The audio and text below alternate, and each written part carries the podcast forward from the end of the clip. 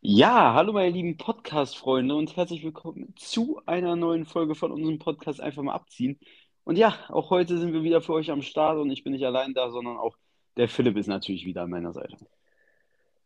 Ja, wie immer nehmen wir hier äh, ja, jede Woche eine neue Folge auf. Äh, diesmal wieder ein bisschen später, nehmen wir gerade am Donnerstagabend auf nach dem Europa League-Spiel zwischen Frankfurt und Barcelona.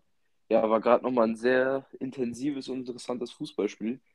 Und ja, jetzt frisch nach dem Spiel ähm, bringen wir die Folge raus. Die kommt dann natürlich morgen auch direkt online. Also sind wir sozusagen noch mehr oder weniger tagesaktuell. Ja, äh, so können wir immerhin auch jetzt schon in unserer Folge über Champions League und Europa League reden und äh, müssen das nicht erst nächste Woche machen.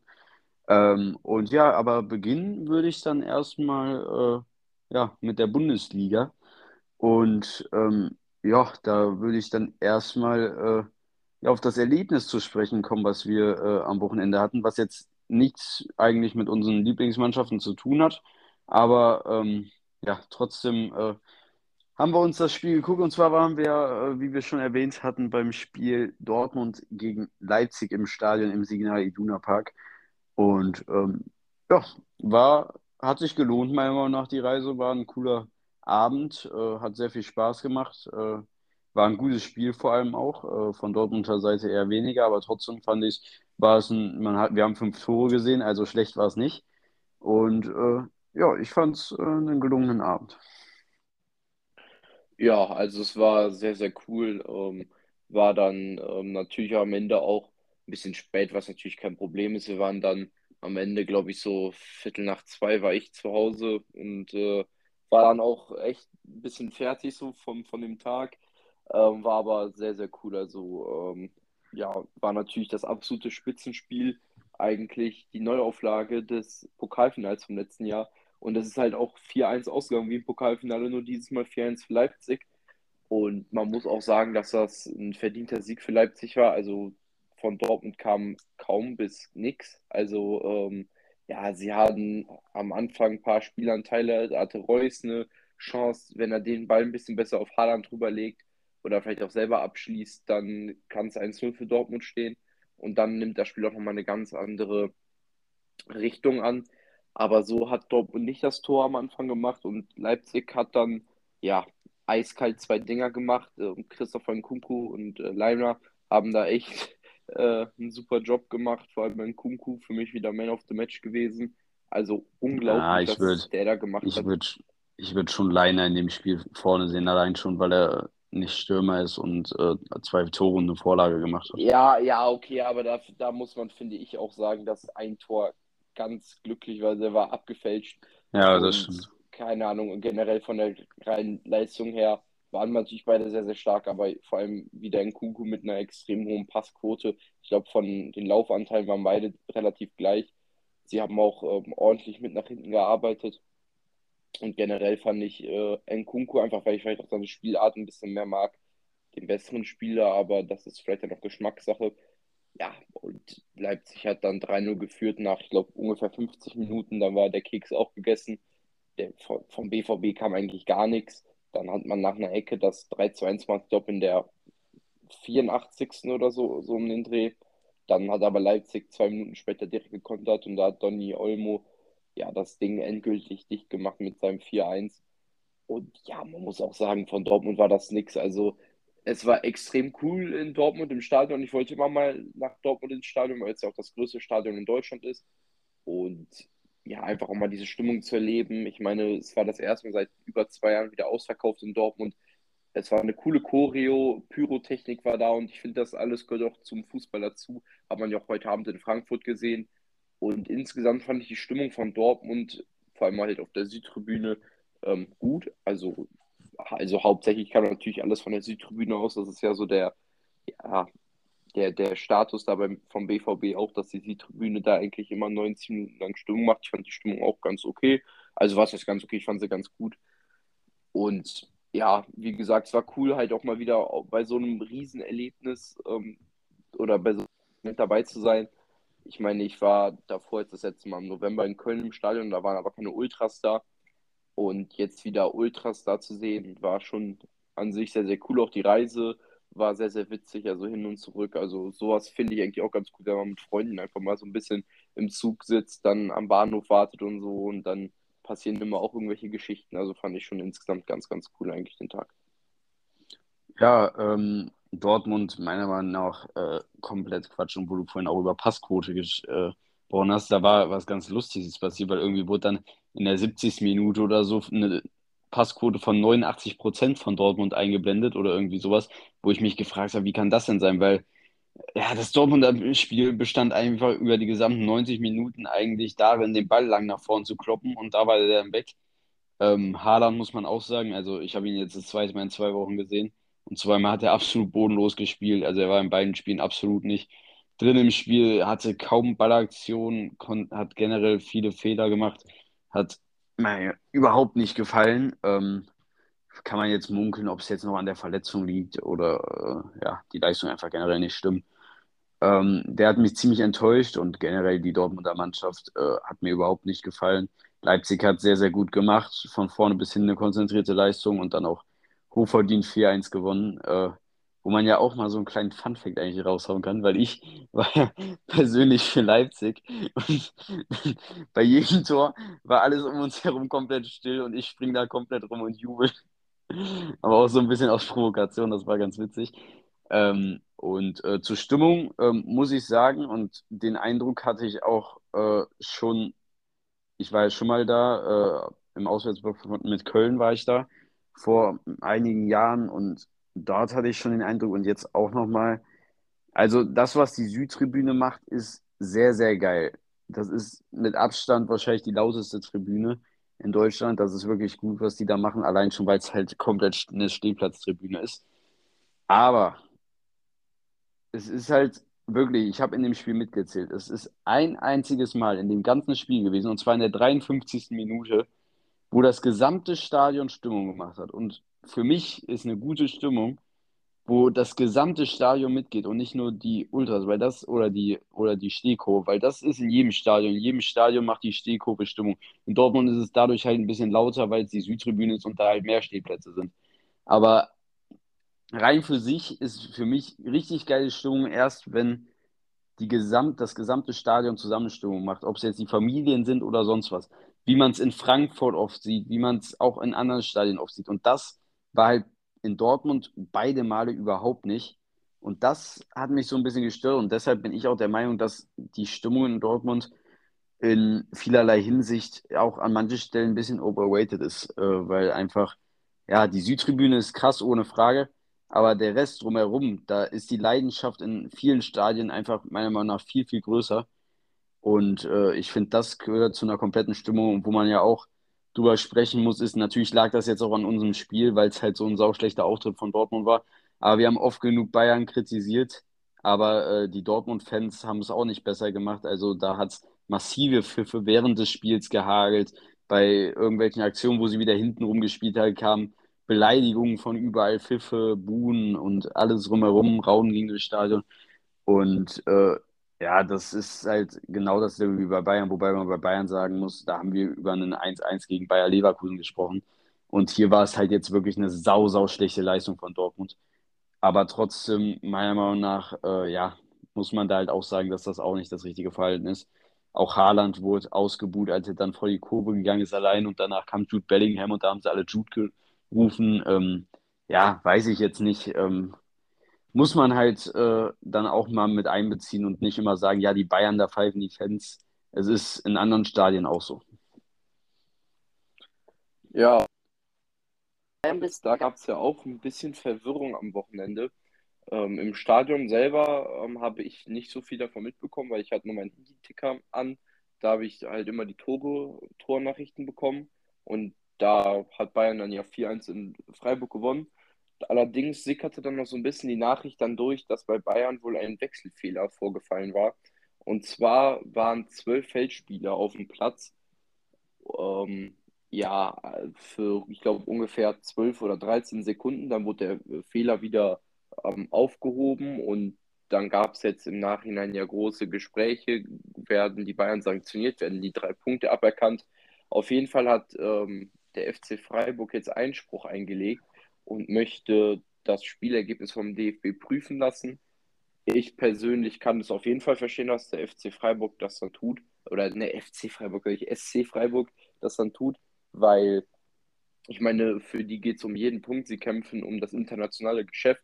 Und wenn man dann irgendwie, egal über welchen Weg, drei Punkte bekommt, dann nimmt man das mit. Kann ich vollkommen verstehen. Allerdings glaube ich nicht, dass was am Ergebnis geändert wird, weil ich glaube oder ich finde, es gab halt einfach keine, es, es gibt, finde ich, keinen richtigen Grund dafür. Ich meine, das hat zwölf Sekunden gedauert und dann wurde das alles wieder beseitigt und es war ja auch ein Fehler vom vierten Offiziellen, der dann irgendwie die falsche Nummer oder gar keine Nummer angezeigt hat. Und äh, deswegen ist Koman nicht vom Platz gegangen. Und ich meine, dafür kann der FC Bayern ja am Ende des Tages nichts. Und das ist ja der Fehler vom, vom, vom, ähm, vom, vom Schiedsrichtergespann dann. Und am Ende des Tages ist es dann halt ja auch, würde Freiburg ja, das hat Julian Nagelsmann auch gesagt, von einem Fehler von einem Dritten profitieren und nicht von einem Fehler vom FC Bayern. Also, keine Ahnung, also es hat ja keine richtigen Auswirkungen aufs Spiel gehabt. Das Spiel lief, ich glaube, ja, 12, 13 Sekunden, da ist ja nichts passiert. Da wurde auch noch in der Zeit ein Einwurf ausgeführt. Also da sind ja auch noch mal ein paar Sekunden war der Ball dann im Aus. Also, keine Ahnung, also ich finde, ähm, ich finde persönlich, natürlich sage ich das auch als Bayern-Fan, aber auch generell finde ich, dass an so einem Ergebnis nichts geändert werden sollte, weil sowas hat einfach keine Auswirkungen aufs Spiel. Man soll einfach gucken, dass das dann nicht im nächsten Spiel vorkommt oder gar nicht mehr vorkommt. Aber am Ende des Tages ist es ja auch eigentlich der Fehler vom vierten Offiziellen gewesen und nicht vom FC Bayern. Insgesamt muss man aber sagen, dass ich mit der Leistung ähm, am Samstag zufrieden war. Ähm, man ähm, konnte mal wieder auf Leon Goretzka setzen, der von Anfang an gespielt hat, auch direkt ein Tor gemacht hat. Das hat mich sehr für ihn gefreut. Und auch generell war die Leistung, ähm, ich habe natürlich das Spiel äh, nicht live gesehen, ich habe mir aber dann natürlich noch die Highlights und so weiter angeguckt. Und dann muss ich sagen, dass ich eigentlich zufrieden noch mit dem Auftritt war. Und 4-1-Sieg, ich meine, Dortmund hat wieder Punkte liegen lassen. Jetzt ist der Vorsprung auf neun Punkte angewachsen. Also in der Liga sieht es äh, sehr, sehr rosig aus, muss man sagen. Ja, ähm, ja, kann ich nur zustimmen. Also ich sehe da jetzt auch nicht wirklich einen Grund, äh, ja, das Spiel da irgendwie abzubrechen oder so, aber äh, beziehungsweise abzubrechen natürlich nicht, sondern irgendwie für Freiburg zu werten oder so. Dafür war es einfach ein zu kurzer äh, Zeitdauer, die er da auf dem Platz war und außerdem hat er, glaube ich, auch nicht aktiv ins Spiel eingegriffen, äh, weil die Regel besagt ja irgendwie was von wegen, sobald der Spieler aktiv ins Spiel eingreift, ist es dann irgendwie äh, strafbar oder so. Ähm, ja, muss man einfach abwarten, aber ich denke auch nicht, dass äh, dort noch irgendwie was geändert wird. Vor allem denke ich, falls was geändert werden sollte, hätten die das jetzt schon mal mittlerweile dann irgendwie auch bekannt gegeben. Ähm, aber naja, lässt sich abwarten. Ich äh, denke nicht, dass da was kommen wird. Und selbst wenn, dann wäre es für Freiburg sehr, sehr gut und für Bayern wird es wahrscheinlich auch nichts an der Situation ändern, weil, wie du gesagt hast, ähm, ja, der BVB ist einfach zu scheiße, um es mal so grob ja. auszudrücken. Und äh, ja, dann komme ich noch bei, also zu Scheiße trifft sich eigentlich ziemlich gut, weil da sind wir dann auch schon bei der Leistung von Köln angelangt am Freitagabend bei Union Berlin. Ähm, und ja, also äh, es war, ich habe es vor dem Spiel gesagt, es ist eigentlich so ein typisches 0-0-Spiel. Und das war es eigentlich auch. Also Köln ohne Chancen, Union ohne Chancen, äh, beide schlecht. Ich habe, es gab genug Kommentare, wo einfach stand äh, nachher auf Insta, Union 6, Köln 6 und Schiedsrichter 6 minus, weil der Schiri, muss man kurz mal sagen, war bodenlos. Also es fängt allein schon damit an, dass der, glaube ich, viermal eine klare Ecke oder Einwurf auf beiden Seiten falsch gepfiffen hat. Also das, das darf einfach nicht passieren. Das, und vor allem, das waren wirklich klare Dinger. Und dann in der Häufe, ähm, ja, also das war schon schlecht. Und ähm, ja, generell Köln äh, schwach, Union auch schwach. Aber Union konnte dann von einem Riesenbock von Jonas Hector äh, profitieren, wo ich sehr, sehr ausgerastet bin. Also wirklich, also das ist mir auch wirklich unerklärlich, was Hector da macht. Völlig ohne Druck, ohne, ohne Notwendigkeit. Spielt er da einfach den Ball so scheiße in den 16er, perfekt auf den Fuß von Aboni. Also so einen dummen und unnötigen Fehler habe ich wirklich selten gesehen. Und äh, ja, dann verliert man halt 1-0. Äh, ja, wie gesagt, wäre vom Ding her rein vom Spielen verdient es 0-0 gewesen. Äh, so gewinnt Union. Äh, muss man halt auch einfach sagen, ist Köln halt einfach auch selbst schuld, wenn du in so einem Spiel so einen dicken Bock schießt. Äh, ja, dann hast du auch nichts anderes verdient. Und äh, generell hat man auch wieder gesehen, wie abhängig Köln vom Modest ist, weil mit Anderson im Sturm klappt halt einfach wirklich gar nichts. Ähm, ich weiß gar nicht, ich glaube, der hatte neun Ballkontakte gefühlt nach 55 Minuten, meinten die Kommentatoren irgendwie. Also Sebastian Andersson wirklich, ähm, ja. Gut, dass der dieses Wochenende nicht dabei ist. Äh, da freut man sich dann ausnahmsweise auch mal darüber, wenn ein Spieler verletzt ist. Äh, Modest ist wieder dabei und ich bin sehr gespannt. Ich freue mich sehr. Aufs Wochenende geht wieder ins Stadion gegen Mainz in die, auf die Stehtribüne. Mit Ultras Comeback. Ich hoffe, äh, ja, da wird vielleicht das ein oder andere gezündet oder, keine Ahnung, vielleicht eine Choreo oder so. Wäre schon ganz cool, wenn man da in der Süd steht. Freue ich mich wirklich sehr drauf und da hoffe ich, dass Köln gewinnen kann, auch wenn ich irgendwie nicht das Gefühl habe, weil ich glaube, Mainz wird sehr, sehr motiviert sein. Köln hat einige Ausfälle. Und äh, ja, ich, ich weiß nicht, Mainz ist generell so ein Gegner, das ist immer, immer irgendwie, fällt den Kölnern das immer schwierig, gegen die zu spielen. Und äh, deshalb, ähm, ja, bin ich da mal sehr gespannt. Ich hoffe natürlich auf einen Sieg, aber sicher bin ich mir da nicht. Und äh, dann denke ich, kommen wir auch von der Bundesliga weg, wenn du nichts mehr zu sagen hast, und kommen zur Champions League. Und da hast du mir im Vorhinein dieser Folge schon äh, ja angekündigt, äh, dass du zu dem Auftritt deiner Mannschaft nichts sagen willst, außer einen Satz. Und den würde ich jetzt gern vorher erstmal vor, bevor wir weiterreden hören. Ja, also ähm, wie ich es dir schon gesagt habe, also ich finde, die Leistung äh, verdient keine Aufmerksamkeit. Also, ähm, also äh, ich also kann ich, ich kann ja generell so ein bisschen drüber reden, wie der Abend für mich verlaufen ist gestern. Ich habe mit zwei Freunden das Spiel geguckt und ich saß 90 Minuten lang wirklich auf dem Sofa. Ich glaube, ich habe während des ganzen Abends vier, fünf Sätze gesagt, weil ich so ähm, ja, konsterniert war über die Leistung. Und ich finde die Leistung, ja, also ich, ich, war, ich, ich, ich war so konsterniert, dass ich nicht mal wütend war. Ich meine, ähm, das war unglaublich und ich finde eigentlich so eine Leistung verdient, wie gesagt, keine Aufmerksamkeit und verdient auch nicht meine Zeit jetzt.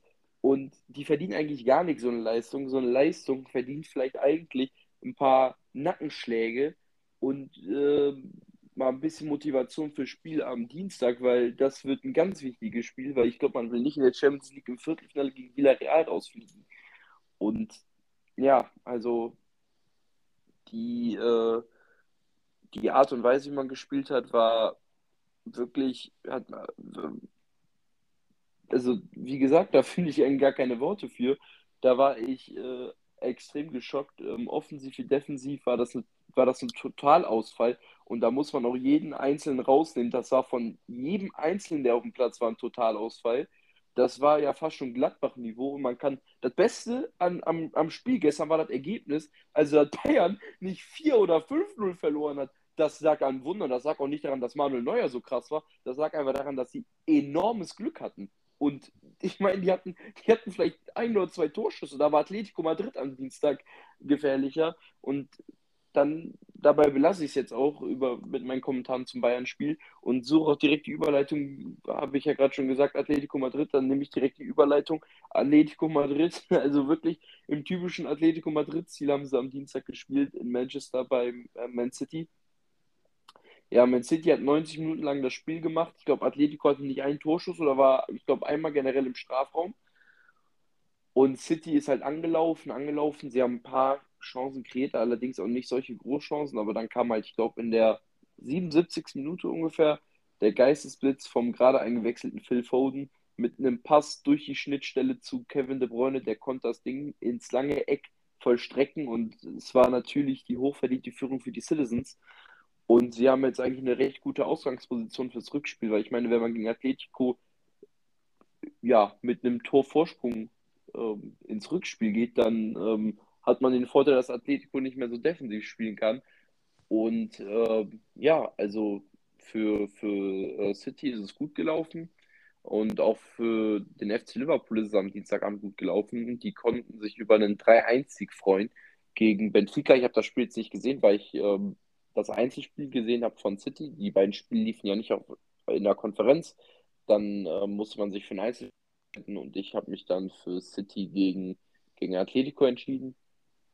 Ja, und Liverpool hat jetzt eigentlich auch die perfekte Ausgangsposition. Sie haben auswärts 3-1 gewonnen, spielen jetzt im heimischen Anfield Stadium und ich meine, da haben sie ja natürlich die Fans im Rücken und generell auch einfach den Vorteil des Ergebnisses und halt auch haben sie den besseren Kader. Also alles spricht eigentlich für Liverpool vor dem Rückspiel.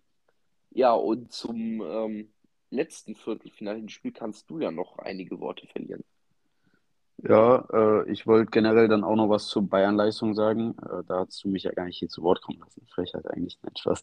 Ähm, also stimme ich dir nur zu. Also, ich wollte ich wollt, ich wollt so schnell wie möglich das Thema abhaken. Ich wollte gar nicht, ich wollte ich, ich wollt eigentlich. Ja, okay, du kannst ja schon mal, du, dann, dann äh, halt dir ein bisschen die Ohren zu jetzt.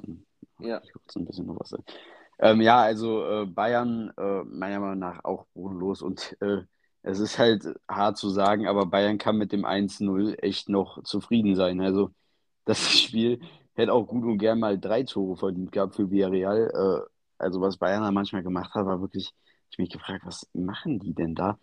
Äh, auch beim vermeintlichen 2 0, was ja aberkannt wurde, hatten sie sehr, sehr viel Glück. Also war echt eine enge Kiste und dann wäre es auch ein sehr, sehr dusseliges Tor eigentlich gewesen, womit keiner gerechnet hat. Aber ja, also meiner Meinung nach Bayern auch schwach, aber ich denke, oder äh, ja, ich denke, dass äh, die im Rückspiel ähnlich wie gegen Salzburg das Ding umreißen können. Aber wir kennen den spanischen Fußball und wir wissen, dass ja die meisten Mannschaften sehr, sehr gut im Verteidigen sind. Und Villarreal, glaube ich, ist so eine Mannschaft, die, äh, wenn sie will, auch sehr, sehr gut hinten den Bus parken kann. Und deshalb bin ich mal sehr, sehr gespannt, wie Bayern da die Mittel findet. Also ich denke schon, dass sie sie schlagen können, weil man muss halt sagen, gestern, das war, äh, da hättest du wirklich auch Köln hinstellen können. Die hätten wahrscheinlich eine genauso gute Leistung mindestens gebracht. Die hätten besser ähm, gespielt. Ja, also das war wirklich nicht ansatzweise, nicht ansatzweise auf Bayern-Niveau. Ähm, ja, da war selbst, da war selbst die Dortmund-Leistung am Wochenende näher am Bayern-Niveau dran. Aber äh, ja, ich denke schon, dass äh, Bayern das schaffen wird. Ähm, wäre natürlich auch wichtig für eine deutsche Mannschaft, wäre natürlich sehr, sehr bitter, wenn alle Deutschen aus der CL raus sind und äh, dann vor allem gegen einen aktuell Achten, glaube ich, in der spanischen Liga. Äh, das wäre natürlich sehr, sehr bitter. Ähm, ja, ich denke, Bayern schafft es, müssen natürlich jetzt sich voll fokussieren, ordentliches Training machen und dann sollten sie das aber mit ihrer Souveränität dann im Rückspiel auch wieder hinkriegen. Aber generell äh, muss man äh, natürlich äh, muss man natürlich äh, sagen, dass man, das, das kann man sich gegen so eine Mannschaft wie Salzburg oder Villarreal eventuell erlauben.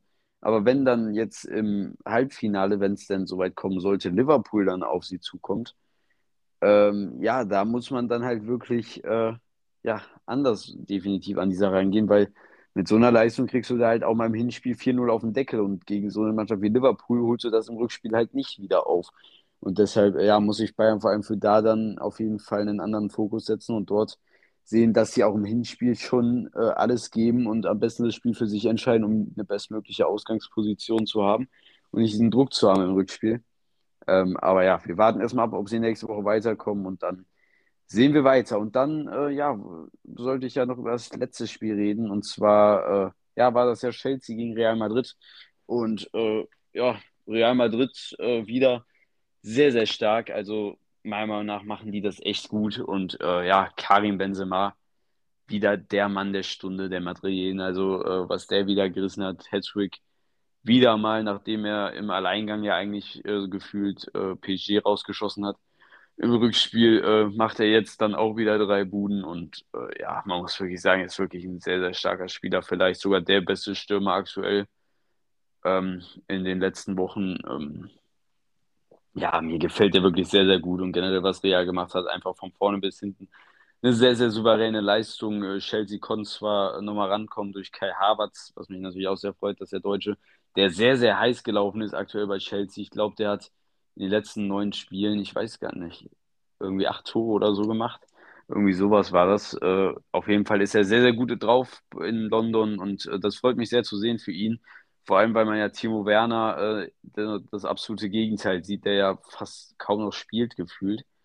Ähm, ja, freut es mich, dass zumindest der eine dann ja, sehr, sehr gute Leistung aktuell bringt. Bei Timo Werner ist ja auch, wo wir gerade drüber reden, gespannt zu sehen, wo es für ihn im Sommer hingeht, ob er auf der Insel bleibt oder ob er vielleicht nach Deutschland zurückkommt, wo ich persönlich absoluter Fan von wäre. Also ich würde sehr, sehr feiern, wenn Timo Werner in die Bundesliga zurückkommen würde und dort vielleicht hoffentlich zu alter Stärke zurückfindet. Wäre eine coole Sache, aber das werden wir sehen. Und äh, ja, dann müssen wir vor allem noch über einen entscheidenden Bock eigentlich in der Partie reden. Und zwar vom Chelsea-Keeper Mondi, äh, der ja den entscheidenden Bock zum 2 zu 0, nee, zum, äh, zum 3-1 geschossen hat. Zusammen mit dem deutschen Antonio Rüdiger ja eigentlich. Äh, ja, meiner Meinung nach darf dir das so nicht passieren. Also erstmal Mondi darf, muss den Ball eigentlich woanders hinspielen. Der darf da Rüdiger nicht so in Bedrängnis bringen äh, und gar nicht in diese Not bringen, da irgendwie ja, sich gegen den, äh, gegen Benzema irgendwie behaupten zu müssen. Äh, meiner Meinung nach muss der Ball da woanders hinkommen.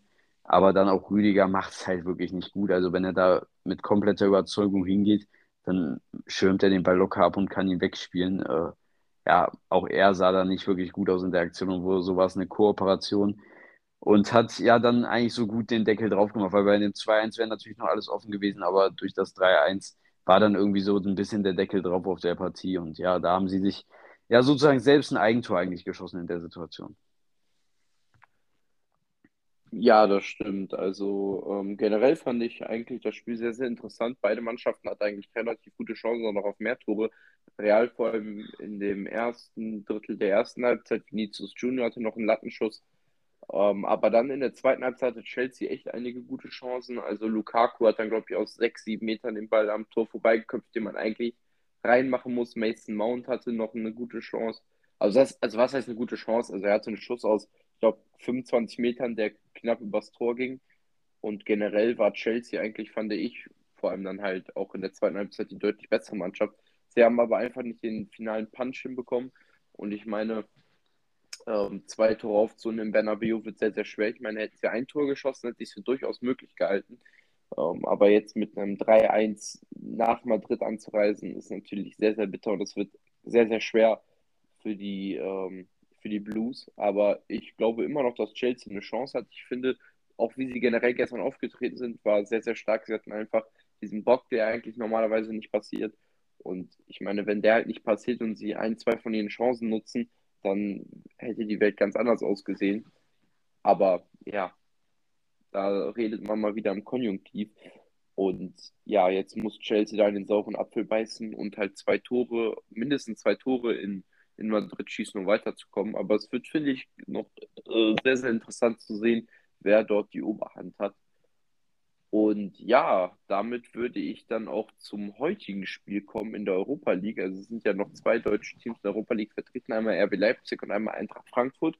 Und die Bullen aus Leipzig ähm, haben ähm, im Hinspiel ein 1-1 gegen Atalanta Bergamo geholt. Ich habe das Spiel nicht gesehen, weil ich glaube, das läuft nur auf RTL Plus. Ähm, Plus, soweit ich weiß. Und ähm, ja, deswegen, ähm, diesen Streaming-Dienst habe ich nicht. Deswegen habe ich das Spiel nicht gesehen. Ähm, habe auch die Tore bis jetzt noch nicht gesehen. Deswegen kann ich auch nicht ganz viel zum Spiel sagen. Ich glaube, du auch noch nicht. Und ja, 1-1, ja, ist okay. Ich meine, man hat immer noch alle Möglichkeiten. Da es die Auswärtstorregel nicht mehr gibt, ist ein 1-1 eigentlich kein schlechtes Ergebnis. Und ich glaube auch fest daran, dass Leipzig sicherlich weiterkommen kann. Und ja, dann zum Spiel, was heute Abend lief, was bis gerade eben noch lief. Und zwar Eintracht Frankfurt gegen den FC Barcelona eigentlich auch unglaublich, mal diese beiden Namen miteinander zu. Und ich glaube, vor zwei Jahren hätte das, oder vor ja, zwei, drei Jahren hätte das keiner gedacht, dass mal die beiden gegeneinander im internationalen Geschäft sind und gegeneinander spielen. Ja, ich fand, es war ein sehr, sehr intensives und äh, gut anzusehendes Fußballspiel. Die Eintracht äh, war finde ich, gut im Spiel. Man hat halt in der ersten Halbzeit die Riesenchance durch, äh, durch Sof, heißt der, glaube ich, oder Söf, der Schweizer, so. der Sechser. Gibril so, ja, genau. Ähm, ich kann den Namen nicht ganz aussprechen. Ähm, ja, der hatte eine Riesenchance aus 10 Metern äh, frei vor Ter Stegen und da haut er den Ball daneben. Das war natürlich sehr, sehr bitter, aber auch die Katalanen hatten nach ein paar Minuten eine richtig gute Chance durch Ferran Torres, der aus 20 Metern abgeschlossen hat und dann kam mal wieder Kevin Trapp zum Vorschein, der echt eine Glanzparade daraus gehauen hat. Ja, dann war das Spiel eigentlich immer noch sehr, sehr interessant. Es gab dann auch ähm, einmal den Videobeweis als Einsatz und zwar hatte der Schiedsrichter zuerst auf Elfmeter für Frankfurt entschieden oder für Elfmeter, für einen Elfmeter für die Eintracht entschieden, hat diesen aber auch ja, berechtigterweise zurückgenommen, weil Busquets hatte aus Sicht des Schiedsrichters den Stürmer, ich weiß jetzt auch nicht genau den Namen, um ehrlich zu sein, ähm, umgesetzt. Aber dann, als er sich das nochmal angeguckt hat, hat man gesehen, dass Busquets vorher den Ball gespielt hat. Deswegen wurde der Elfmeter zurückgenommen. Und ja, die Eintracht konnte dann Anfang der zweiten Halbzeit durch ein richtiges Traumtor von Ansgar Knauf in den Winkel ähm, ja, sich die Führung ergattern. Die sich hielt aber nicht allzu lange, denn ja, Ferran Torres konnte dann ausgleichen und den insgesamt auch verdienten Ausgleich für den FC Barcelona erzielen. Frankfurt hatte dann noch ein, zwei gute Chancen, vor allem nach dem 1-0 hatten sie noch die Chance, aufs 2-0 zu stellen. Aber ich meine, sie haben dann ihre Chancen nicht genutzt und Barcelona hat dann, hat dann das Ding gemacht zum 1-1. Und ja, ich finde, wenn ich mich entscheiden müsste, sind Unentschieden wahrscheinlich das äh, richtige Ergebnis für das Spiel. Allerdings, wenn ich mich entscheiden müsste, wer hätte den Sieg mehr verdient, hätte ich vielleicht Frankfurt gesagt, sie hatten wirklich noch ein, zwei echt richtig gute Chancen. Und das wäre natürlich äh, sehr, sehr gut gewesen, wenn man die gemacht hätte. Aber ich meine, ein 1-1 nach Barcelona und das ist immer noch eine ordentliche Ausgangsposition, würde ich sagen. Einfach auch aufgrund dessen, dass es die Auswärtstorregel nicht mehr gibt, ist eigentlich genauso wie bei Leipzig. Und ja, ich bin immer noch zuversichtlich, dass Frankfurt das schafft, vor allem mit dem Support mit, von den Fans. Es sollen, glaube ich, ungefähr 35.000 Fans nach Barcelona kommen, also aus Frankfurt. Und ich meine, wenn die da ordentlich Stimmung in Barcelona machen, äh, kann die Eintracht auch nochmal nach vorne pushen. Und man hat ja auch vor drei Jahren gesehen, dass sie ähm, auch gegen große Gegner keine Angst haben. Ich meine, sie haben Chelsea fast rausgehauen, hatten sie am Rande der Niederlage und haben dann unglücklich im Elfmeterschießen verloren. Ja, und ich glaube einfach, dass Frankfurt immer noch gute Chancen hat. Ja, ich denke auch. Und äh, ja, vor allem haben sie ja dann auch ihr zweites Heimspiel dann eigentlich. Äh, muss man ja so klar und deutlich sagen. Also ich glaube, 35, also wenn wirklich da 35.000 Frankfurter hinkommen, machen die deutlich mehr Stimmung als äh, ja dann die restlichen 50.000 Barca-Fans. Da bin ich mir sehr, sehr sicher. Und äh, ja, da bin ich mal sehr, sehr gespannt auf. Das wird bestimmt ein saugeiles Spiel. Und ähm, ja, meiner Meinung nach, äh, ich habe das Spiel nicht komplett geguckt. Ich habe genau eingeschaltet, wo es 1-1 für Barca gefallen ist. Und äh, ja, ich habe aber gehört, dass, äh, dass Frankfurt davor schon besser war, dass sie auch äh, über weite Strecken des Spiels näher am 2-0 dran waren als Barca am 1-1. Äh, ja, dann äh, kam aber ja so ein bisschen das eine zu anderen. Dann kam so das 1-1, dann sind auch so ein bisschen die Kräfte geschwunden. Dann gab es noch die rote Karte von Tuta und äh, ja, dann war es halt sehr, sehr schwer für Frankfurt. Sie haben gar nichts mehr hingekriegt. Aber Barca konnte sich auch nicht jetzt wirklich so die Chance herausarbeiten. Hatten viel Ballbesitz, aber Chancen waren auch eher Mangelware. Und äh, ja, deshalb geht dieses 1-1, soweit ich das gesehen habe, auch völlig in Ordnung. Und äh, ja, meiner Meinung nach ist da für Frankfurt auch alles drin, wenn sie ein gutes Spiel zeigen, wenn sie ihre Chancen, die sie kriegen, reinmachen äh, ja, bin ich auch sehr zuversichtlich, dass sie da durchaus weiterkommen können und äh, generell können sie auch einfach versuchen, 0-0 zu halten, auch wenn ich nicht weiß, ob das die richtige Strategie ist. Ähm, aber dank der neuen Auswärtstorregel ist ja viel, viel möglich und äh, ja, bin ich mal sehr gespannt, wie Frankfurt das angehen wird äh, nächste Woche in Camp Nou. Und äh, dann würde ich sagen, äh, können wir auch mit dem Fußball abschließen und kommen zum nächsten spannenden Thema. Und ich freue mich echt sehr aufs Wochenende, denn es steht der Australien Grand Prix an. Und wir haben es ja hier, glaube ich, auch schon mal angesprochen im, im Podcast. Diese Morgenrennen, die reizen uns auch einfach. Und ich finde das wirklich sau, sau geil. Früher, das war so eine Tradition. Erster Formel 1, äh, erstes Formel 1 Rennenwochenende, früh aufstehen, Australien. Das weiß ich immer noch. Das war immer sau, sau geil. Das hatten wir jetzt leider nicht mehr, weil Australien nicht mehr das Auftragsrennen ist. Aber trotzdem freue ich mich echt sehr drauf, weil natürlich manche sagen, bist du behindert für ein scheiß Formel-1-Rennen so früh aufstehen. Aber es hat irgendwie Flair, finde ich. Es ist was anderes, als wenn ich mich um 15 Uhr hinsetze und Formel 1 gucke. Es ist irgendwie geil und dafür stehe ich sehr, sehr gern früh auf, äh, auch wenn das nicht so oft vorkommt, dass ich für Sachen früh aufstehe gerne. Ähm, dafür tue ich das sehr, sehr gerne und äh, ja, ich freue mich echt sehr und äh, bin auch sehr gespannt, wie das Rennen verlaufen wird. Es wird ein sehr, sehr spannendes Rennen. Es wird sehr spannend, äh, was die Teams gemacht haben, weil jetzt war ja mal das erste Mal, dass sie mal so zwei Wochen Zeit hatten, wo man dann durchaus äh, ja auch mal mehr schon ändern konnte. Mercedes hat angekündigt, dass sie ein großes Upgrade mit nach äh, Melbourne bringen, wo ich mal sehr gespannt bin, wie sich das auswirkt. Und äh, ja, äh, ich bin mal gespannt, wie Ferrari, Red Bull sich vielleicht entwickelt haben, ob sich da einer absetzen kann an diesem Wochenende. Und äh, ja, dann würde ich sagen, fangen wir auch mit der Prediction an. Ähm, ich würde auch noch mal kurz sprechen kommen vor dem Australien. Und da muss ich dich, äh, was heißt enttäuschen, aber muss ich dir mal direkt widersprechen. Und zwar hat Mercedes jetzt schon angekündigt, dass sie gar keine Upgrades zum Australien bringen werden. Es hieß zuerst, sie würden Upgrades bringen. Allerdings. Äh, ja, ich hatte das gestern, gestern hatte ich gelesen, dass äh, die große Upgrades mitbringen. Ja, das ähm, ist allerdings nicht so. Und zwar bringen sie ihren neuen Heckflügel erst in Imola raus. Ähm, ja, der ist wohl noch nicht ganz fertig geworden. Es sollen noch kleine Aero-Upgrades gekommen sein. Und ich meine, es ist eigentlich auch besser, wenn man jetzt noch nicht nach dem dritten Rennen große Upgrades bringt, weil es gibt ja den Budget Cap. Das heißt, man darf nicht mehr so viel Geld für Entwicklung ausgeben. Und ich meine, Mercedes hat jetzt schon, ähm, bevor die Saison überhaupt angefangen hat, große Ausgaben gehabt für, ihren, für ihre Nose-Sideboards eigentlich. Und die haben ja eigentlich ja, gar nichts gebracht, wenn man es mal so sieht. Da haben sie sicherlich schon einige Millionen versenkt. Und wenn sie dann jetzt schon nach dem dritten Rennen signifikante Upgrades bringen würden, dann wäre schon ein Großteil ihres Budgets dann weg. Deswegen glaube ich auch, dass man ähm, jetzt vielleicht erstmal ähm, keine Upgrades bringt und erst in Imola welche bringen wird. Mattia Binotto hatte auch gesagt, dass Ferrari erst nach einigen Rennen Upgrades man momentan mit dem Auto halt noch sehr, sehr zufrieden ist und einfach abwarten, wie die Saison so abläuft. Das heißt auch noch aus Insiderkreisen, dass Ferrari auch ihre Motoren nicht sonderlich nach oben gedrückt hat, einfach weil man ähm, die Zuverlässigkeit sicherstellen will. Das heißt, man möchte einfach, dass die Autos über, ähm, ja, über die Rennen kommen und ähm, halt ins Ziel kommen. Man hat das ja auch gesehen, zum Beispiel bei den Ferrari-Kundenteams. Da war die Power ja immer sehr, sehr da auf den Geraden, vor allem bei Haas, während bei Ferrari selber der Topspeed relativ niedrig war. Das spricht ja auch dafür, aber man weiß es natürlich nicht ganz. Ähm, ja, Australien, äh, sehr, sehr coole Strecke, die jetzt ja auch vor allem geändert wurde. Es gibt jetzt vier DRS-Graden, das gab es auch noch nie in der Formel 1. Also 4 DS-Grad bin ich mal sehr, sehr gespannt. Die Strecke ist auch generell etwas schneller geworden.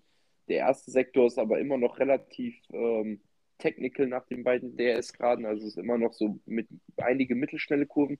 Ich glaube, das wird dem Ferrari vor allem zugutekommen. Auch der dritte Sektor ist eigentlich sehr, sehr langsam. Und ich glaube eigentlich, dass ja, das ist eine Strecke, die dem Ferrari eigentlich sehr, sehr gut liegen müsste. Ich meine, ähm, Ferrari war in Jeddah sehr, sehr gut in schnellen und in langsamen Kurven und halt auch in mittelschnellen Kurven, während Red Bull halt einen großen Topspeed hatte. Und Ferrari ist halt vor allem in ähm, mittelschnellen Kurven und auch langsamen Kurven sehr, sehr gut. Das heißt, Ferrari hat automatisch schon mal im dritten Sektor einen Vorteil. Aber ich glaube, es kommt auch wieder viel auf Setup an. Man hat ja in Jeddah gesehen, Ferrari hat vor allem im dritten Sektor relativ viel verloren, weil sie mit einem relativ großen Heckflügel gefahren sind, während Red Bull einen relativ kleinen Heckflügel hatte. Dadurch war der Topspeed bei Red Bull halt auch deutlich höher. Aber ja, ich bin mal sehr, sehr gespannt und wie du es auch schon gesagt hast, diese 7 Uhr morgens Rennen haben irgendwas Besonderes. Ich meine, wir sind jetzt in den letzten beiden Jahren nicht gefahren, beziehungsweise wir sind in Asien gefahren, aber ähm, da halt nur zu, ähm, zu Zeiten, wo es nicht morgens war. Also wir sind halt in, zu Nachtrennen in äh, Asien gefahren und halt nicht ähm, wie zum Beispiel in China, Japan, Australien halt immer äh, zur normalen Mittagszeit die dann vor Ort war und dann sozusagen war es dann ja hier immer morgens. Und das habe ich dann auch ein bisschen vermisst, weil ich das, ich glaube, das letzte Rennen, was dann so früh war, war Japan 2019. Das konnte ich nicht mal ganz gucken. Ähm, ja, das freue ich mich echt wieder darauf. Und äh, ja, das Rennen gucken wir dann ja auch zusammen. Äh, bin ich mal sehr, sehr gespannt, äh, ob dann morgen schon um 7 Uhr hier die Hütte brennt. Sicherlich, je nachdem, äh, was dann beim Start abgehen wird. Und ja, dann kommen wir auch zu unseren Predictions. Ähm, fürs Qualifying unsere Top 4. Ich sage, dass auf Platz 4 Sergio Perez sein wird. Auf Platz 3 Max Verstappen. Auf Platz 2 Charles Leclerc. Und auf Platz 1 Carlos Sainz. Ich glaube einfach, dass Sainz dieses Wochenende sehr, sehr stark sein wird, weil er war jetzt doch schon relativ weit hinten in beiden Rennen hinter Leclerc. Und ich glaube, er muss den Spiel jetzt mal ein bisschen umdrehen, um nicht die Nummer zwei zu werden. Und ich meine, dass er mit Leclerc mithalten kann, hat er ja letztes Jahr gezeigt. Und deswegen glaube ich, dass Sainz seine erste Pole holen wird.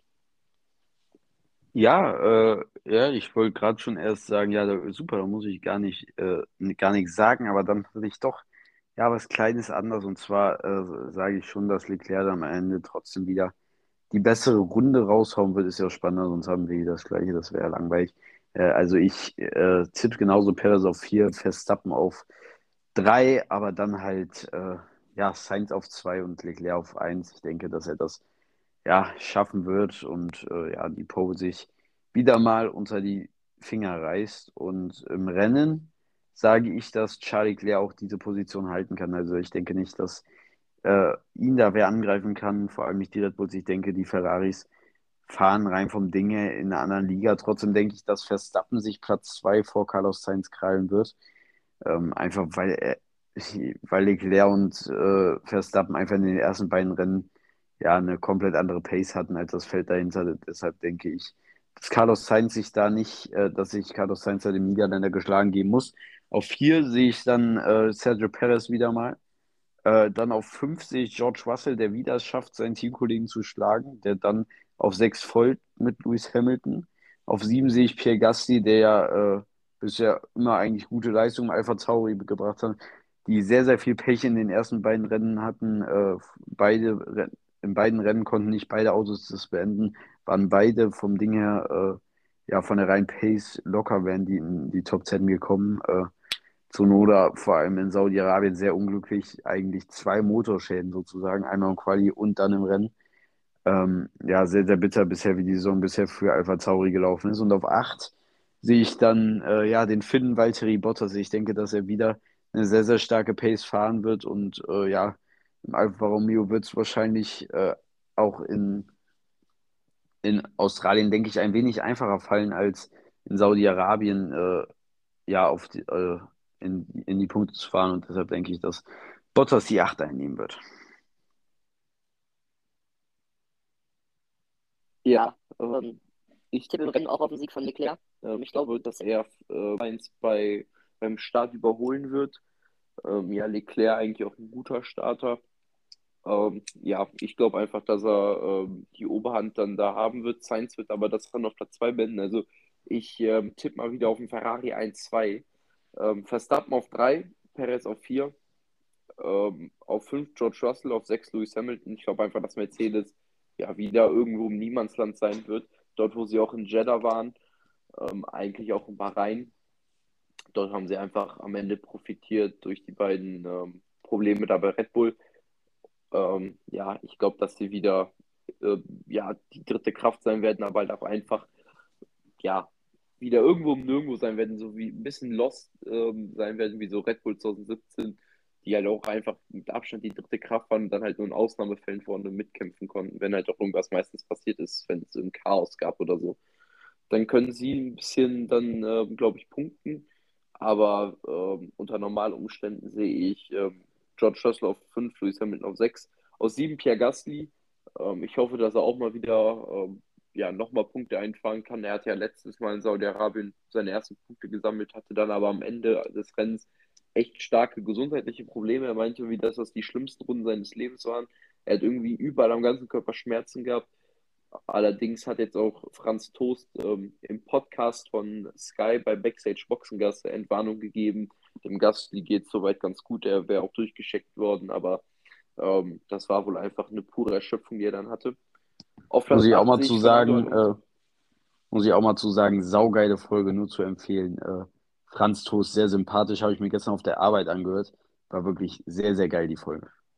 Ja, ich habe mir sie vorgestern auf der Arbeit angehört und äh, ja, echt ein extrem sympathischer Typ, der Franz Toast. Und äh, ja, kann man auf jeden Fall mal gerne rein und ist auf jeden Fall eine Empfehlung wert. Dann auf 8 habe ich Fernando Alonso. Ich glaube, dass Alpine wieder auf konstanter Basis punkten wird. Ich meine, für ihn war es sehr, sehr bitter jetzt in Saudi-Arabien. Er hätte eigentlich ein gutes Rennen gehabt. Er wäre, glaube ich, ähm, unter normalen Umständen auf Platz 6 oder 7 ins Ziel gekommen, ohne, die, ohne den Ausfall ich weiß nicht, ob er vor Daniel Ricciardo war, ich glaube schon. Ähm, ja, das war natürlich sehr, sehr bitter für ihn dann, weil er hatte echt ein cooles Battle mit Esteban Ocon, was sehr, sehr hart war, aber was auch, ja, fand ich jetzt, also ich, natürlich will man sowas sehen als Zuschauer, aber ich fand es an der einen oder anderen Stelle auch von beiden, vor allem von Ocon in einer Szene ein bisschen zu hat, als er da mal rübergezuckt hat. Das war eigentlich fast schon wie Ricardo und Verstappen damals in Baku 2018, als Alonso in vorbei wollte und Ocon hat dann ja beim Bremsen eigentlich schon rübergezogen, bei, also kurz vorm Bremsen bei über 300. Das fand ich schon sehr, sehr hart. So geht man eigentlich nicht mit dem Teamkollegen ins Gericht. Vor allem Ocon und Alonso sind ja dafür bekannt, dass sie sehr, sehr gut miteinander klarkommen. Ähm, ja, aber war natürlich cool anzusehen. Ich glaube, dass Alonso wieder Punkte sammeln wird, wie auch schon in Bahrain. Ich glaube halt einfach, dass der Alpine von der reinen Pace her das vierte oder fünf beste Auto ist. Ähm, es ist halt einfach so schwer zu sagen. Generell im Mittelfeld ist alles so beieinander mit Haas, mit Alfa Romeo, mit Alpine, mit, ähm, mit, mit ähm, Alpha Tauri, mit McLaren, die jetzt auch in Jeddah wieder besser waren. Also ähm, das wird auf jeden Fall sehr, sehr interessant zu beobachten. Ich hoffe natürlich, dass Mick Schumacher seine ersten Punkte sammeln wird. Ich hoffe auch, dass Sebastian Vettel ein paar äh, gute Ergebnisse jetzt mal einfahren kann, nachdem er ja die ersten beiden Rennen aufgrund seiner Corona-Erkrankung gefehlt hat. Ich befürchte aber, dass es leider nichts wird mit den Punkten. Erstmal bei Aston Martin ist Auto einfach zu schwach. Man muss einfach hoffen, dass ein Chaos-Rennen ähm, ist und dass man dann irgendwie Punkte holt. Und ja, ich würde mich auch sehr für Daniel Ricciardo freuen, wenn er ein gutes Heimrennen haben könnte. Ich meine, er stand noch nie auf dem Podium dort. Ich glaube, Podium ist dieses Jahr sehr, sehr unrealistisch. Ähm, ja, rein vom Ding her stand er auf dem Podium 2014, äh, war dann Zweiter in seinem Debütrennen für Red Bull. Das wäre auch sein erstes Podium gewesen. Er wurde dann aber im Nachhinein disqualifiziert, weil ich glaube, es war zu wenig Tank irgendwie im Motor. Ja, das war natürlich bitter für ihn. Auch dieses Jahr wird es schwierig mit Punkten. Ich würde es ihm natürlich sehr, sehr gönnen, aber ich weiß nicht, muss noch mal abwarten. Vielleicht liegen ja die neuen äh, Änderungen an der Strecke der McLaren ja, weil Jeddah hat ja einige Schnellkurven, da war ja äh, McLaren eigentlich ganz gut unterwegs. Und ich würde es ihm auf jeden Fall gönnen, wenn er seine ersten Punkte einfangen könnte. Ich meine, er war jetzt in dem Rennen Jeddah echt gut unterwegs. Er war im Qualifying ganz knapp hinter Norris hatte dann sogar noch drei Plätze gut Strafe und war vor Norris im Rennen. Auch in Bahrain war er im Rennen von Norris und dann im Qualifying war er natürlich nicht so gut. Lag, glaube ich, ja doch einfach daran, dass er kaum Erfahrung hatte mit dem Auto. Und ja, ich würde ihm einfach ein gutes, gutes Rennen gönnen bei seinem Heimrennen. Ich meine, Danny Ricciardo ist so ein sympathischer Typ und ich würde, ich, wie gesagt, ich würde mich echt freuen, wenn er ein paar Punkte sammeln könnte. Und das wäre für ihn, glaube ich, auch einfach mal wieder ganz wichtig. Ja, äh, sehe ich ähnlich. Aber die größte Frage, die ich mir zu diesem Wochenende stelle, ist, ob es Hamilton äh, ins Q2 schafft. ja, mu muss, muss man abwarten. Also, ähm, also ja, ich, ich bin mir schon sicher, dass es drei schaffen wird. Dass es so ähnlich ablaufen wird wie in, ähm, wie in Bahrain einfach, dass der dass der Mercedes einfach deutlich hinter dem Ferrari und dem äh, Red Bull ist. Ja, ja, war auch. Also ich denke auch, dass äh, Mercedes, also das Hamilton, das war, glaube ich, ein Ausrutscher, hoffe ich. Zu, äh, ah, okay. Eigentlich fände ich schon lustig, aber ich denke, es war nur ein Ausrutscher und Hamilton kam einfach in Jeddah überhaupt nicht mit dem Auto klar ähm, im Qualifying und äh, ja, ich denke nicht, dass er das jetzt direkt wiederholen wird. Äh, lässt sich aber abwarten. Wer weiß, wer weiß. Man kann von Mercedes sich aktuell wirklich nicht wirklich sagen, dass es zu 100% ausgeschlossen ist. Deshalb äh, ja, bin ich da mal sehr, sehr gespannt. Und äh, ja, damit äh, würde ich sagen, ist dann auch die Folge beendet. Ähm, wir hatten wieder mal sehr, sehr viel Spaß gemacht, obwohl wir es jetzt hier schon so spät haben und ich vielleicht gerade auch gern schon schlafen würde weil morgen geht es wieder um 6 Uhr raus, aber morgen ist ja der letzte Schultag, daher kann man sich das mal erlauben. Da wird vermutlich eh nicht mehr viel gehen. Äh, ja, macht man ja immer ein bisschen entspannt vor den Ferien. Dann freue ich mich sehr auf die Ferien und äh, ja, ich freue mich sehr aufs Wochenende. Äh, wir gucken das Rennen, wie du schon gesagt hast, zusammen. Äh, freue ich mich auch sehr drauf. Äh, Stadion steht wieder an und bis dahin sage ich erstmal Ciao. Nächste Woche kommen wir zurück mit ja, Formel 1 Bundesliga je nachdem vielleicht auch schon der Champions League. Ähm, müssen wir mal gucken. Und äh, ja, bis dahin sage ich auf jeden Fall Ciao und gebe Philipp das letzte Wort. Ja, ähm, hat mir wieder sehr viel Spaß gemacht. Ähm, ist natürlich jetzt ein bisschen später mit 10 vor Also ähm, ist, glaube ich, die späteste Aufnahme, die wir je hatten. Aber ich meine, okay, morgen ist Kurztag, morgen letzter Tag von Ferien. Dann kann man das auch mal machen. Ja, ich wünsche euch eine gute Woche. Ähm, ich hoffe, wenn ihr dann auch Ferien habt, oder ihr müsstet dann eigentlich Ferien haben, weil dann ja Ostern jetzt bald auch ist. Ähm, ich glaube, da haben alle auch circa zu den gleichen Zeiten Urlaub, also Ferien. Ich hoffe, ihr habt dann auch schöne Ferien. Wir werden natürlich auch in den Ferien Folgen bringen. Und ähm, ja, bis dahin wünsche ich euch eine gute Zeit und denkt immer dran, einfach mal abziehen.